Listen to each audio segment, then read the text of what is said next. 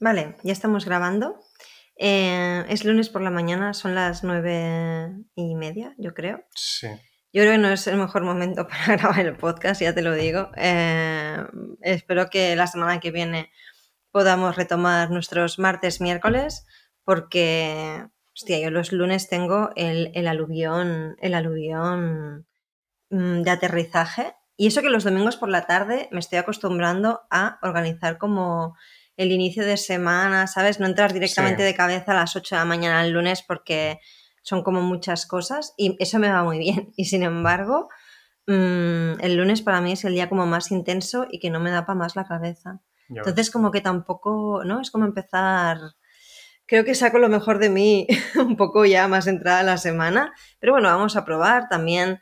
Bueno, los que lleváis tiempo, bueno, si llevas tiempo escuchándonos, que ya te lo agradezco de antemano, eh, pues verás que además hoy tenemos un setup diferente. Eh, bueno, estamos haciendo cambios. eh, también, bueno, claro, como veis, vivimos y trabajamos en el mismo espacio. Sí, sí.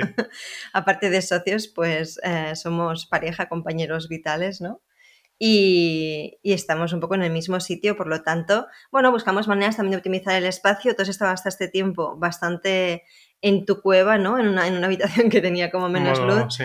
Y estamos buscando maneras también de mm, eso, ¿no? Mover un poco el espacio para que al final, ostras, tanto tiempo también trabajando en casa, ¿no? Pues optimizar un poco pues, pues el espacio tal y como lo tenemos. Aunque Sí. salimos fuera a trabajar, evidentemente, ¿no? Montoya, tal. Pero, pero teníamos que hacer algún cambio ahí, porque ya se acabar un poco rollo vampiro, yo creo. Sí, sí. No solamente trabajar mejor, sino también vivir mejor, ¿no? Un poquillo. Pero mm, sí, la verdad es que, bueno, pues como siempre pasa, y de hecho tiene que ver bastante, yo creo, con al final con Otter también, que Bueno, en el mira, momento en el que empiezas a hacer cambios en, eh, en casa, hay un efecto dominó ahí de, pues eso, de cosas que, vale, pues eh, cambiar esto implica cambiar estas otras cosas y demás, y estamos un poco en el, en el meollo, yo creo. Creo que esta imagen está, está guay. Hombre, el bueno, background, el background, me gusta más este background. Lo que pasa es que se me hace raro tener que estar haciendo esto como si fuera un vídeo de YouTube. Tan acostumbrado a utilizar Zencaster y tal, ¿sabes? Eh, pero bueno, mis primeros podcasts de Valientes, que es el otro podcast que, que empecé y que voy ahí más, mm, es más, es, es- no es semanal como este, eh, pues empecé a grabar los episodios así, Sí, también directamente. Es que era offline, o sea, offline, exacto, no era con Zencaster, ¿no? Eh, bueno, vamos a probar, vamos a probar. A quien le moleste esta opción, evidentemente por audio da lo mismo, pero a quien le haga gracia y tal vernos así un poco eh, como en la misma pantalla, pues que nos lo diga, que también nos motiva eh, para seguir, para seguir con nuestros optimización de formato, ¿no? Es curioso, ahora que me veo así es como rarillo, pero bueno.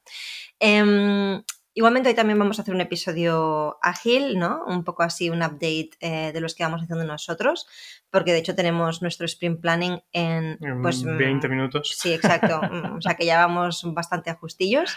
Em, pero bueno, un poco también justamente pensando en, en, ostras, que podría ser interesante compartir y tal.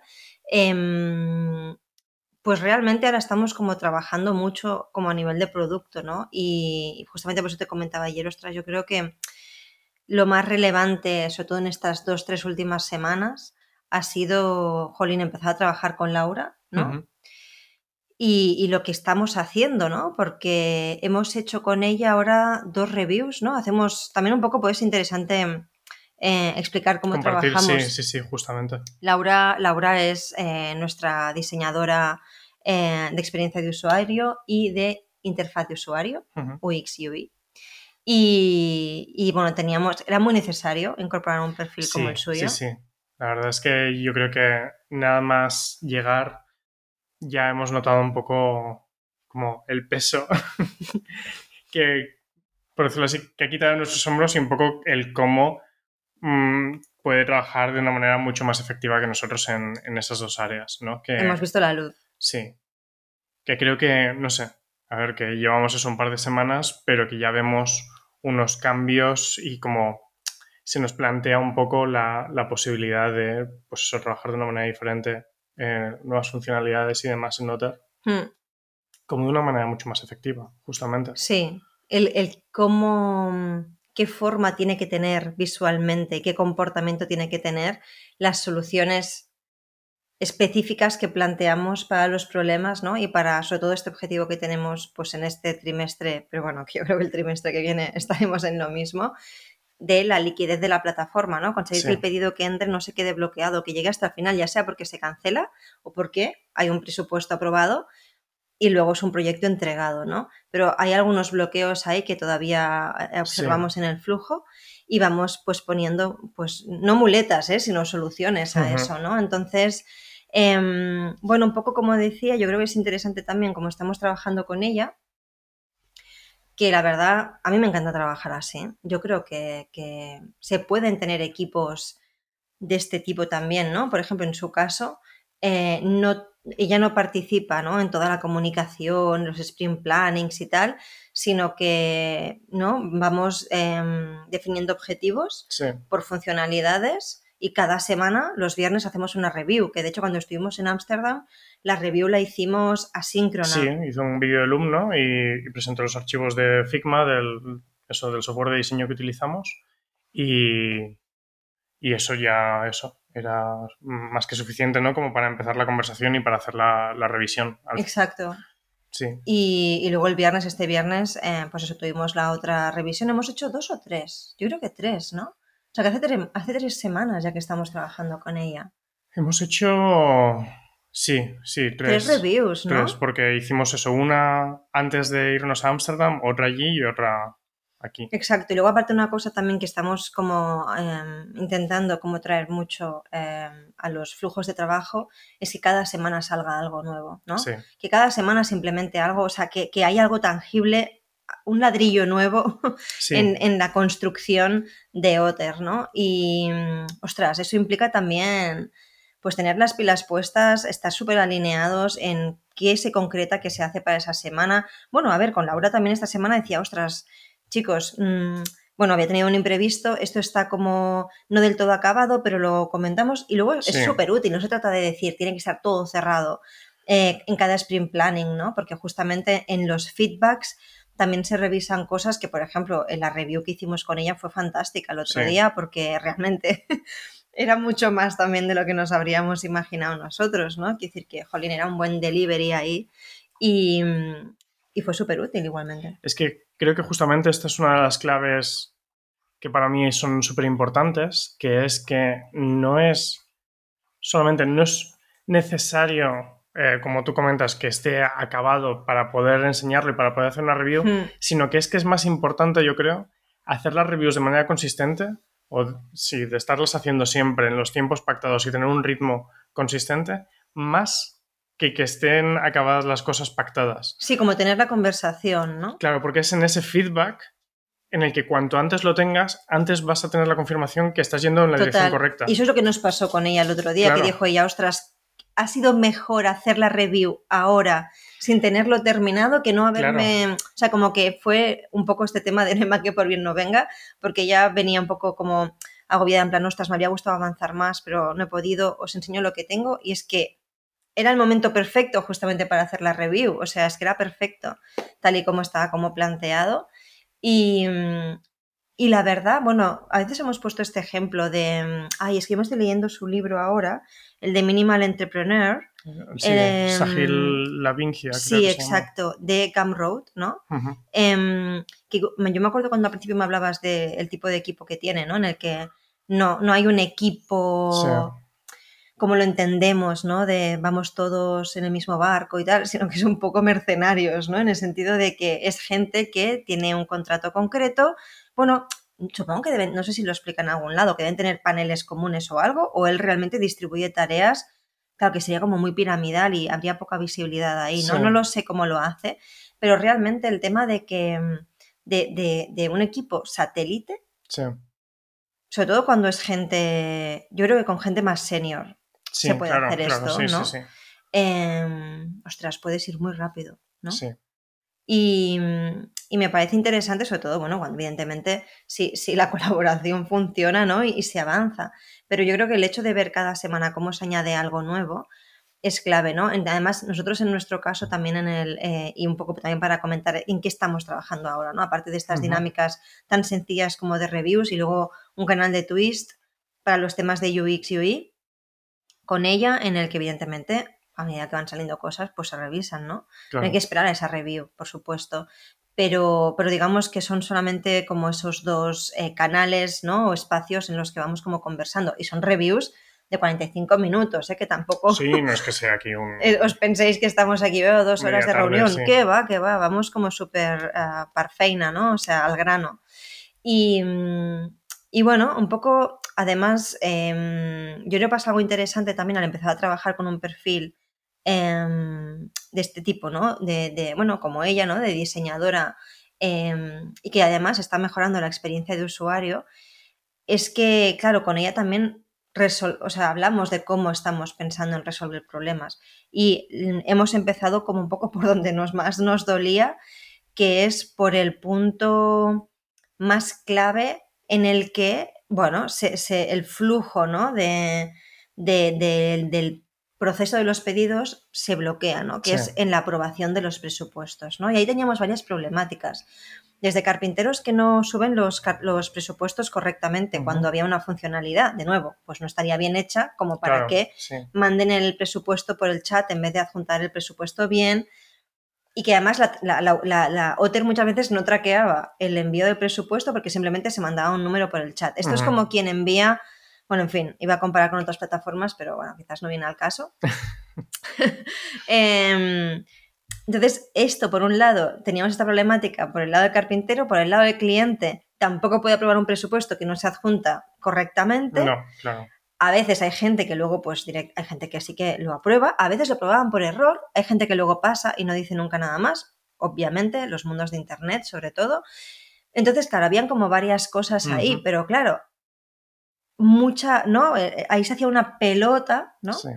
Eh, que sin duda teníamos que mejorar tomando responsabilidad en, el primer lugar de decir, bueno, ¿qué pasa? Que donde sí que tenemos el control, sobre todo que es en la parte del cómo se envía ese presupuesto, mm, no se está haciendo correctamente en algunos casos, ¿no?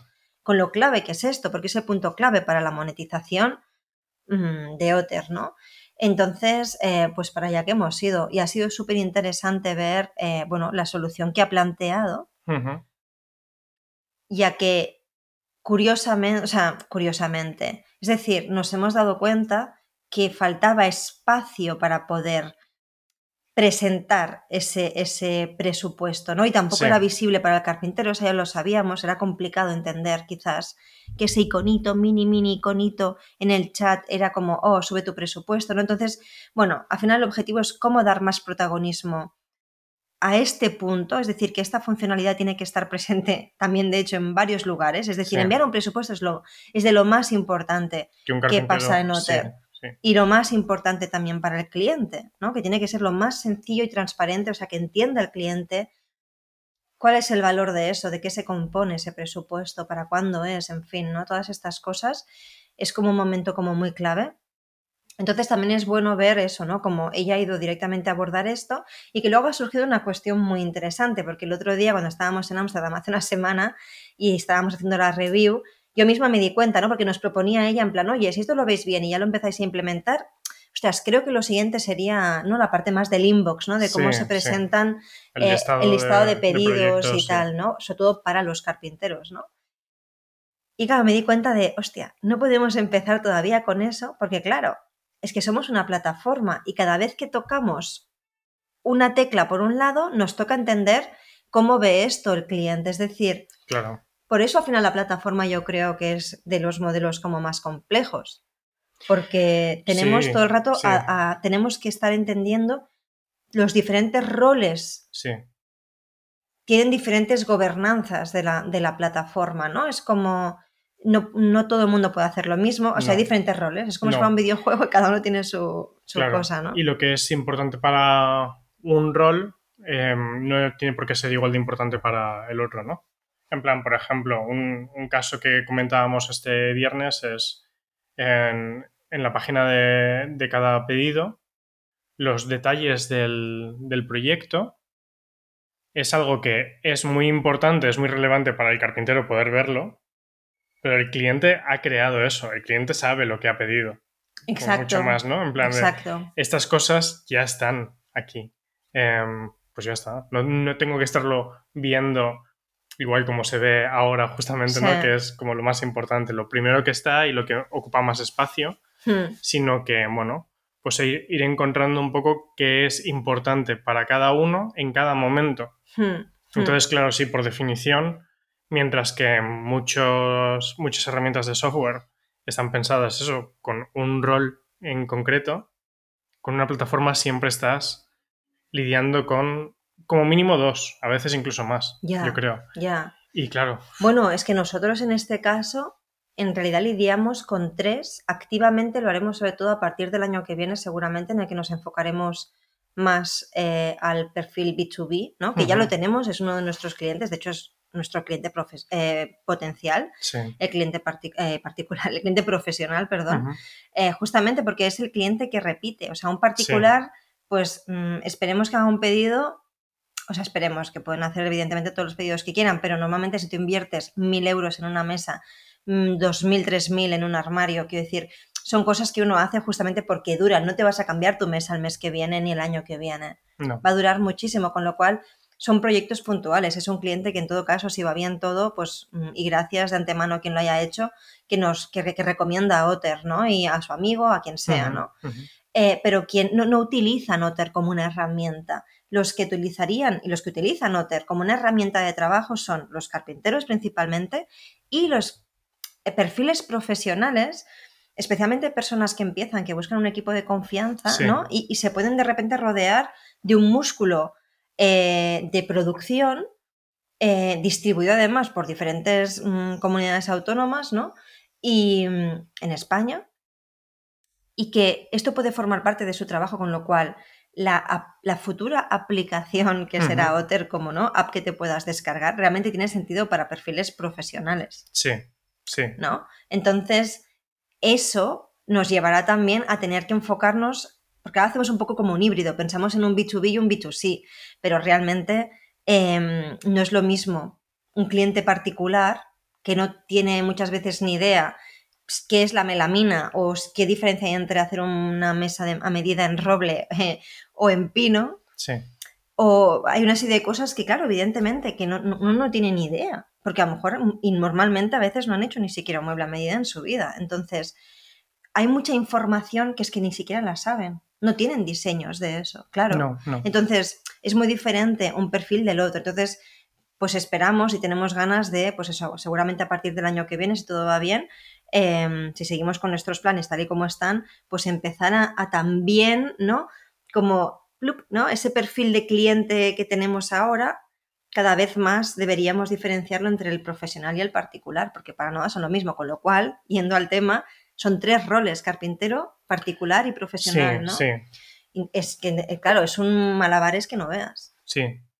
Claro, lo interesante es que el, el del particular y el profesional aún así siguen siendo como el rol del cliente, ¿no? Y que hay muchas cosas que sí. tienen esos patrones comunes y es un poco como que el, el profesional es como... Bueno, no sé si me acaba de gustar el, el término que se utiliza así más eh, como en inglés, pero como el power user, ¿no? Como Mm, el que sí, sí, va a utilizar mucho más a fondo y como que casi como que pone al límite Sí, sí. eh, la, la aplicación en sí, ¿no? Pues tengo varios proyectos a la vez, interactúo con múltiples carpinteros, Mm, mm. eh, tengo unas necesidades un poco más, mm, eso, como más específicas y más eh, de, como de reto, yo creo. Mm. Y, y sí, sí, es algo muy, muy interesante que creo que está, bueno, que justamente el cómo estamos centrándonos, volviendo un poco al, al punto inicial, en la liquidez de las transacciones en la plataforma, el que las cosas fluyan sin tener que interactuar nosotros manualmente, que por eso estamos haciendo los presupuestos, ¿no? Mm. Porque si no se pon- si si no se introducen bien, alguien tiene que estar ahí para ver qué está pasando con ese proyecto, ¿no? Si conseguimos que todas esas cosas fluyan para cualquier tipo de proyecto, eso significará que luego podemos ir cada vez más, pues eso, quitando capas en la cebolla e irnos centrando más en esos perfiles que necesitan igual unas funcionalidades más específicas y demás, ¿no? Pero que está claro Mm. que si no facilitamos lo anterior a eso. Y, en, y el caso anterior también era la asignación automática, que ya está funcionando y demás, y las llamadas y todo esto, ¿no? Pues hasta que no está un poco como todo eso mm, sin que se encalle, ¿no? Un, proyecto, sin que tenga que llegar alguien de Otter a, a ver qué ha pasado un poco aquí. Claro, es un poco como esos pasos necesarios para mm, centrarnos luego en, en, esa siguiente fase. Hmm. Que también estoy, o sea, también un poco, porque claro, evidentemente que mucha gente que nos escuche, pues no tendrá una plataforma, evidentemente, ¿no? Em, pero que al final esta, esta, esta, o sea, yo creo que la complejidad que te da tener que diseñar una plataforma bien, ¿no? De, de, construir lo que estamos haciendo, se puede destilar para llevarlo a casos más sencillos. Es decir, cualquier persona que nos escuche, si tú estás ofreciendo servicios, también puedes pensar en la liquidez de ese proceso de servicio. Al final es eh, service design. Bueno, yo, o sea, de hecho tengo, me gustaría investigar mucho más sobre esto. Escuché a Carlos Iglesias en Real World entrevistar a, no me acuerdo cuál era el nombre de esta mujer. Me parece una conversación súper interesante justamente sobre el service design.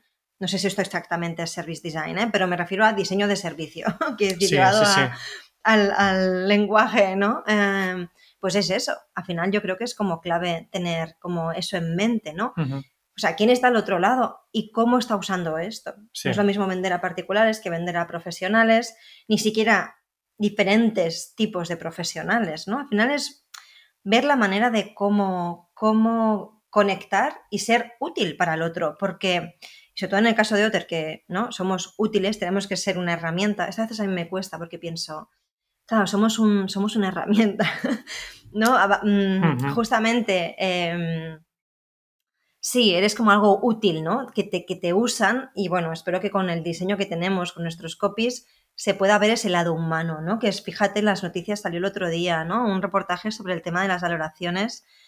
La gente lo ah, despiadada que es a veces con el tema, bueno, con los repartidores de Globo, creo que era en este caso, repartidores en general, los riders, ¿no? y te das cuenta cómo muchas veces lo, se deshumaniza a la persona que está al otro lado porque se está utilizando una aplicación, por ejemplo, como Globo, Deliveroo o cualquier otra. Y, me gustaría más hablar sobre esto, porque creo que hace falta que tú, quien nos escuches como usuario, cuando te cagas en todo Evidentemente que hay retrasos, movidas, tal, pero por favor, incluso, tú a veces me dices, cuando escuchas, cuando llama a alguien, lo típico, teleoperador, teleoperadora, que me quiere vender, no sé qué, jolines, yo intento incluso decirle que no, que no puedo atenderle educadamente, aunque me toque mucho las narices, que me llamen de móviles, que creo que es una urgencia, y luego es publicidad, hay una persona al otro lado que está intentando hacer su trabajo lo mejor posible. Ostras, ¿no? Sí. Joder, seamos educados pues lo mismo pasa ¿no? Yo a veces me encuentro, afortunadamente no muy a menudo, pero realmente respuestas como que, aunque haya habido una cagada, mm, no sé, es que va a ver eso una persona. ¿Cómo nos puede dejar de importar? Me gustaría pensar más sobre esto y reflexionar más, porque o ver, por ejemplo, justamente me está fascinando todo lo que estamos avanzando con Laura ahora, porque es diseñar cómo queremos guiar la interacción con nuestro producto y me parece brutal esto. Tengo ganas de ver, bueno, no, la semana pasada estaba prevista la implementación del modal de presupuestos, pero no hemos llegado.